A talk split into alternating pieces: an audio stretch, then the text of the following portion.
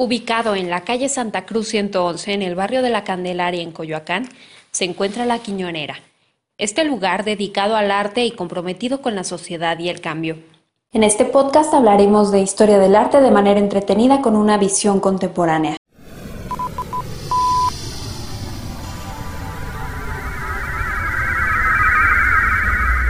Sepultar el pasado.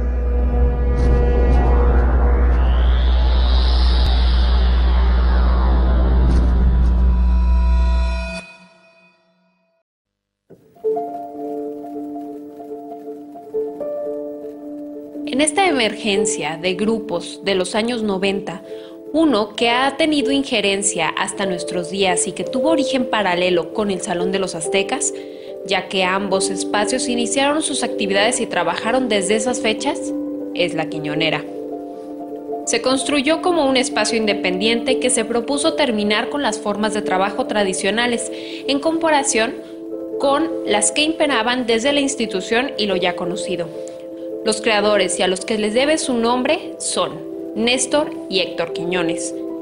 Existe una resistencia al sistema del arte contemporáneo, al mercantilismo y las prácticas capitalistas. Están convencidos de generar una comunidad de acompañamiento que luche constantemente por la liberación de las cadenas de consumo. En general, manifestaron un malestar al manejo de los medios institucionales y las formas de operar se comenzó a consolidar como una plataforma para la experimentación y uno de los primeros espacios en los que se llevaron a cabo prácticas curatoriales como lo menciona la era de la discrepancia. Y cito, el artista y curador Rubén Bautista, quien había trabajado con Nick Serota en la Tate Gallery de Londres y en el Stedelijk Museum de Ámsterdam, antes de incorporarse al equipo de Fernando Gamboa en el Museo de Arte Moderno, se apropió de la Quiñonera, espacio conocido por los reventones de paga que organizaban sus dueños. En la Quiñonera trabajaron además de los hermanos Quiñones, Diego Toledo, Claudia Fernández, Mónica Castillo, Francisco Fernández El Taca, Jorge Salas y luego el jalisciense Eduardo Cervantes, entre otros. De todos ellos, Ortiz Torres era el único en proponer un arte de carácter totalmente político.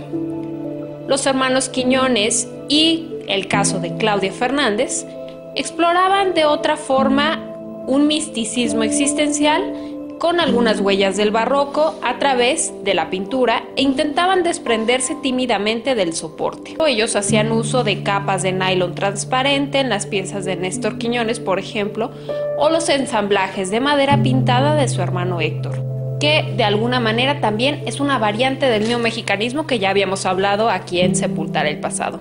La quiñonera sigue reinventándose y respondiendo a las necesidades del tiempo y el entorno. Actualmente y desde 2020 se hace llamar La Quiñobrera, un proyecto gestado en tiempos de pandemia en donde se fusionan dos espacios, La Quiñonera que tiene más de tres décadas de vida y Obrera Centro, un proyecto más joven que ha derivado a su vez en espacios interdisciplinarios como la Errateca. Continuaremos revisando el arte de nuestro país en la siguiente emisión de Sepultar el Pasado.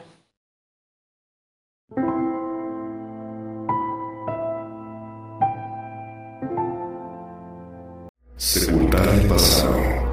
Desde el Museo Espacio del Instituto Cultural de Aguascalientes.